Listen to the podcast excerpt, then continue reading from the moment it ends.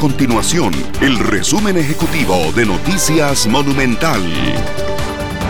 Hola, mi nombre es Fernanda Romero y estas son las informaciones más importantes del día en Noticias Monumental. La extradición del ex cura Mauricio Víquez finalmente se concretó este jueves. El ex sacerdote ya se encuentra en Costa Rica para enfrentar a la justicia por presuntos abusos sexuales luego de que semanas atrás quedara en firme el proceso judicial que avaló su regreso al país para ser juzgado. Víquez llegó al aeropuerto Juan Santamaría cerca del mediodía de este jueves, desde donde las autoridades lo trasladaron al Ministerio Público para que se le tome la declaración indagatoria.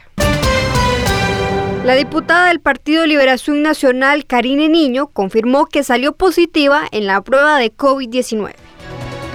Estas y otras informaciones usted las puede encontrar en nuestro sitio web www.monumental.co.cr. Nuestro compromiso es mantener a Costa Rica informada. Esto fue el resumen ejecutivo de Noticias Monumental.